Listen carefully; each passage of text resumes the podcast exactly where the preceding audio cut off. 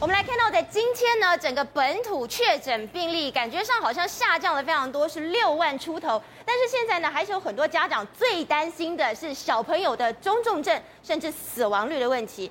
正好在这个周末，其实呢，郭彦军艺人郭彦军他的这一篇贴文。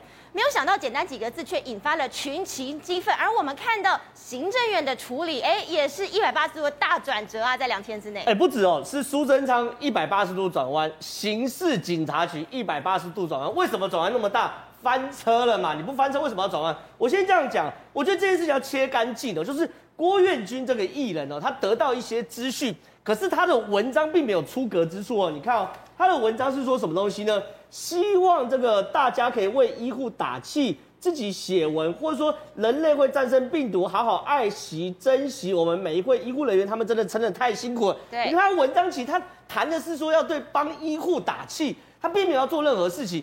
所以郭彦军也有可能被误导或什么，可他的初衷并不是要攻击政府啊。可你看苏贞昌他怎么说？他我要加以就责，我要查办。哎，以院长之姿针对一个哎艺人发话。然后呢，刑事警察局说什么？不排除约谈郭彦均。刑事警察局哎，所以那个时候大家会觉得说，你到底在干嘛？因为假设哦，你今天要处理去。分享郭彦均内容的那二十五个集体的粉砖，在十秒之内分享了，那我觉得 OK，但有可能有认知作战的成分。可你去针对这个艺人干什么东西？因为他也是在呼吁说，大家要爱惜医护人员，要帮医护人员加油打气嘛。结果呢，被炮轰完后，罗秉成马上出来，哎，拍谁拍谁，院长不是针对单一艺人。然后呢，隔天呢，孙昌去视察西瓜大肚西西瓜的时候呢。他说：“哎，保障言论自由的国家不针对任何个人。哎，所以他大转弯，对不对？哎，长官转弯，刑事警察局要赶快转弯啦。当然要跟着。刑事警察局说：哦，我们没有要约谈郭彦军。重点来了，哎，郭彦军是嘎吉郎哎，去年年去年疫情刚出来的时候。”就这个，我们行政院，我们就指挥中心还请郭彦军来拍拍防疫宣导短片。他有帮我们拍这个防疫广告。哎，他还说出 key word，哎，武汉肺炎，哎，说武汉肺炎是嘎皮狼，哎，对不对？不是说新冠肺炎，哎，那个时候你是怎么样才让郭彦军来帮？他也是在说要帮医护人员打气，不是他立场是很一致的嘛。更有趣的事情是，调查局啊，在。终于了，不甘寂寞，调查局出来说，对，我们有注意到这种现象。这个散播人是叫徐芳丽，以前账账号叫做柯蒂。一直以来啊，这这这段期间，很多造谣都跟这个柯蒂或徐芳丽有关系啊，包含什么殡仪馆堆尸体啊，台湾疫情大爆发等等，听起来没毛病，对不对？那我问很简单的时候，他叫柯蒂的时候，你怎么没去抓？嗯，哎，搞了一年你都没有去抓到，所以这件事已经上升到什么程度？蔡英文脸书被出征，对不对？别蔡英文脸书有够衰，有够衰，疫苗不够是蔡英文出来扛，然后呢，这个快筛不够，蔡英文出来处理，口服药不够呢，蔡英文开防疫记者会，结果呢，董事长民调上礼拜才刚做出来嘛，大家认为蔡英文是第二个应该负责任的人，然后呢，现在这件事情又去出征蔡英文，有够衰嘛？就变成说，你这个政府，其实坦白讲，你好好去做防疫，大家会给你鼓掌。你现在不搞防疫，然后搞出征、搞斗争，然后呢搞寸草不生，跟韩粉有什么两样？好，所以洪安，其实大家应该都会相信说，假新闻你的确应该要查清楚。可是我们看到行政院这样子一百八十度的大转变，他们是不是发现说，哎，是不是有什么地方怪怪的哦？还是真的觉得不小心翻车了，竟然还把总统也扯下来？哦，其实刚刚有讲到，一开始其实苏贞昌院长他是在接受这个媒体访问的时候，确实当时的主持是针对郭彦军嘛。那他在那时候讲话，我相信他也可能讲太快了，所以他就直接讲说：“哎，我们这个要就责啊，要查办啊。”刑事局也立刻冲出来说：“我们不排除要约谈。”这所有的种种，其实是当时确实是把它当成是一个谣言，而且可能是用社维法来进行侦办。但是后来呢，这个转变呢，事实上我觉得也蛮有趣的。为什么？因为呢，蔡英文总统的脸书竟然涌进了怒、按怒的部分，全部都是按怒的，就按愤怒都超过一万了。那所以呢，这个民怨是沸腾之际呢，他们就紧急想说，那我该怎么办？所以呢，紧急在隔天呢，安插了一个西瓜看西瓜的行程。看西瓜的时候呢，他就自己讲说，哎，我们现在呢，这个对资讯战不能够松懈。那他引用了一篇什么文章呢？他引用了一个叫做 IORG 的这一个叫做台湾资讯环境研究的网站。乍看之下好像说什么，哎，把这个问题推给了什么？其实我们是认知作战，而我们是推给说我们担心。他讲了一句话，他说。啊，其实苏院长是针对社群上面同时有相同的贴文内容，发文时间又很相近的这样子的一个现象来表达忧心。他担心说，我们台湾的民主国家言论自由会因为认知作战前线的作战而造成影响。好，乍听之下，大家觉得说，哇，原来就是这，原来又是中国的这个统战啊，还是认知作战的一部分？但是你仔细去看一下哦，这个发文的时间轴。如果说以郭彦均在五月二十五号早上凌晨两点三十四的发文发完之后呢，并不是这些内容农场第一时间大量转发哦，它第一时间其实包含 ETtoday、包含三立、包含民视，其实是主流媒体先做了这个分享，先做了这个报道，报道完之后才有刚刚那个正浩讲的徐芳丽，才有刚刚讲的包含像是我们讲说什么十九个分专，那都是隔天的事情。所以呢，当你今天看到这件事情，你就觉得很奇怪。第一个。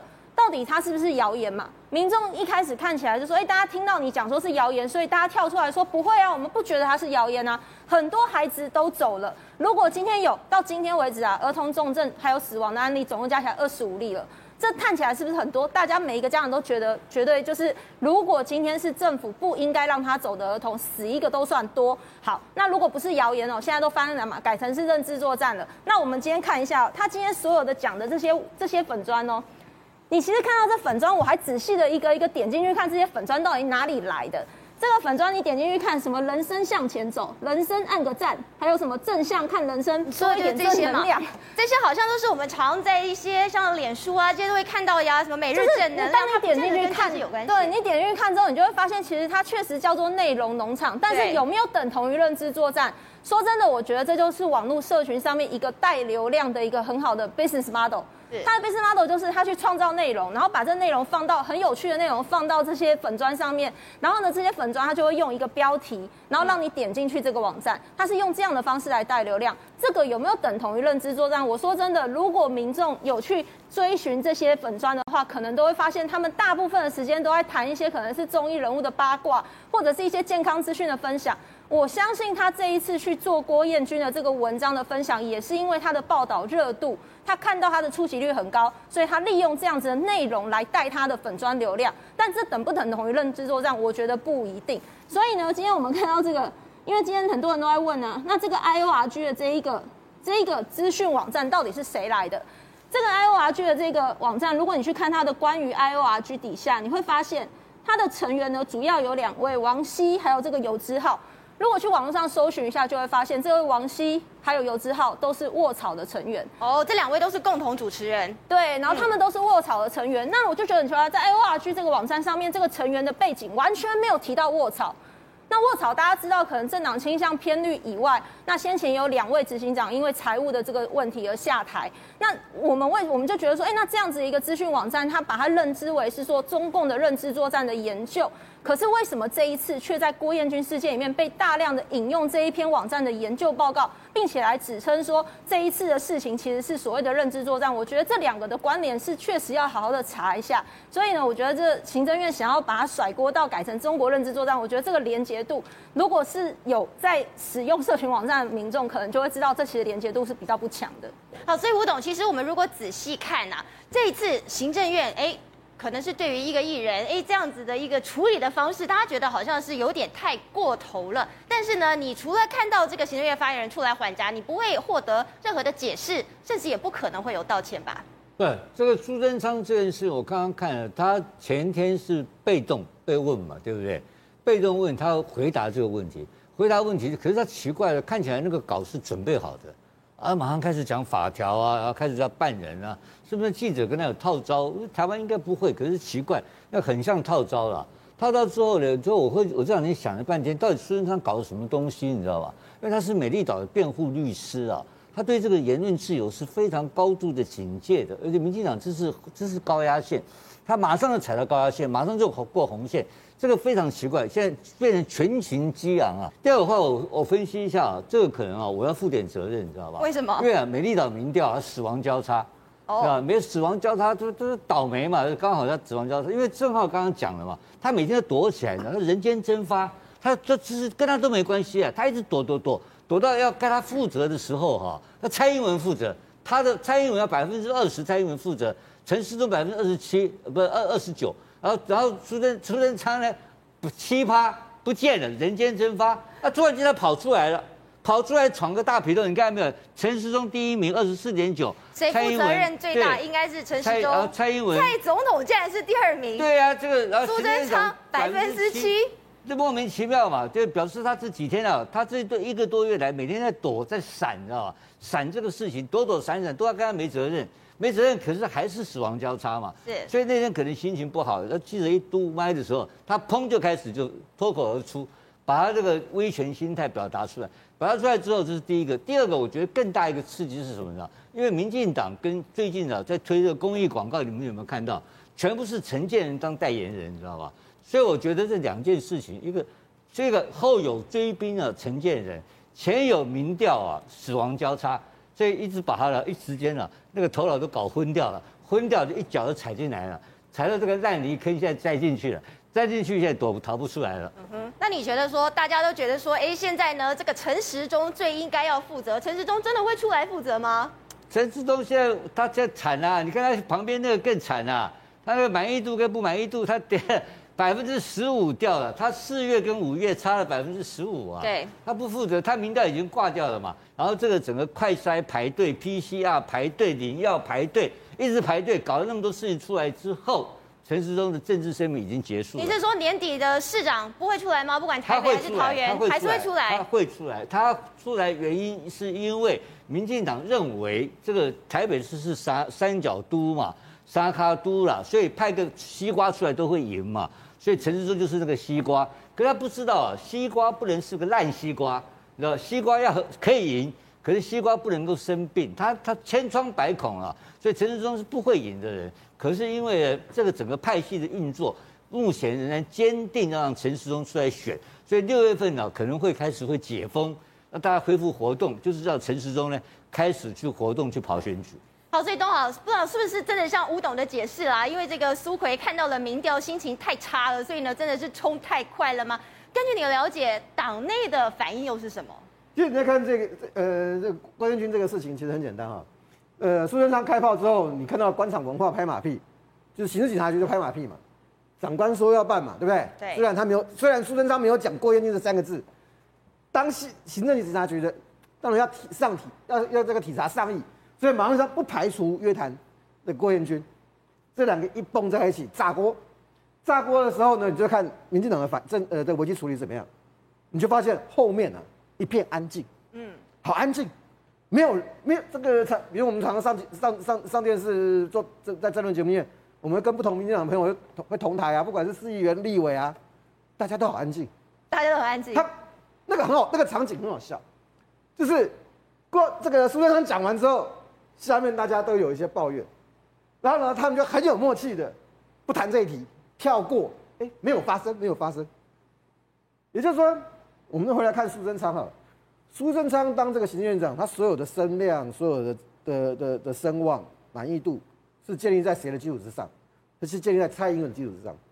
所以你在看这防疫的时候，当然第一个当然陈陈陈时中的责任嘛，第二个呢？就是蔡英文嘛，他是总统嘛，因为有很多会议在官在官邸在总统开的嘛。苏贞昌行政院长，他很喜欢的嘛，很喜欢抢那个机会，比如说这个呃要要改成三加四的时候，是行政院那边在在宣布的哦。对。可是三加四这边是行政院决定的吗？所有的细节，所有的三门作业是行政院决定吗？当然不是啊，一定是防疫中心下面的这些人在做规划嘛。可是宣布在行政院。这就告诉你说，它不重要，它真的不重要。但是呢，你如果乱讲话，你会讨人厌。所以呢，蔡英文在吴董他们的调查里面呢，还没交叉，他呢一定先交叉，他永远会在蔡英文的满意度或不满意度底下。那下问题来了，整个民进党的防疫基本上现在在补考阶段，不用怀疑，就是补考。因为呢，在吴董他们的调查里面，四月的时候陈时中没那么差。整个五月，大家虽然有心理准备，可是还不知道，我们都不知道说，原来欧米克戎当我开放的时候，当我真的松的时候，当当我改成三加四的时候，它这么凶，疫情超乎大家想象，没有人有心理准备。这么凶的状况之下，你医疗无法负荷，这个这个还呃快筛排队，后面这个这个这个口服呃药物的问口服药的问题。怨。郭彦均什么？郭彦就是那一根火柴，那根火柴下去，把那个院点燃。所以你在处理这个事情的，重点怎么去怎么会是去讲郭彦均呢？好，那民进党有还有没有机会？就是说在郭彦均这件事情上，你至少看到苏贞昌开开炮了，后面没有跟进，大家还就是他们还蛮聪明的，安安静静的，就让这件事情过去了。可是能不能把失去的支持度跟声望救回来呢？看下个月了。Bye.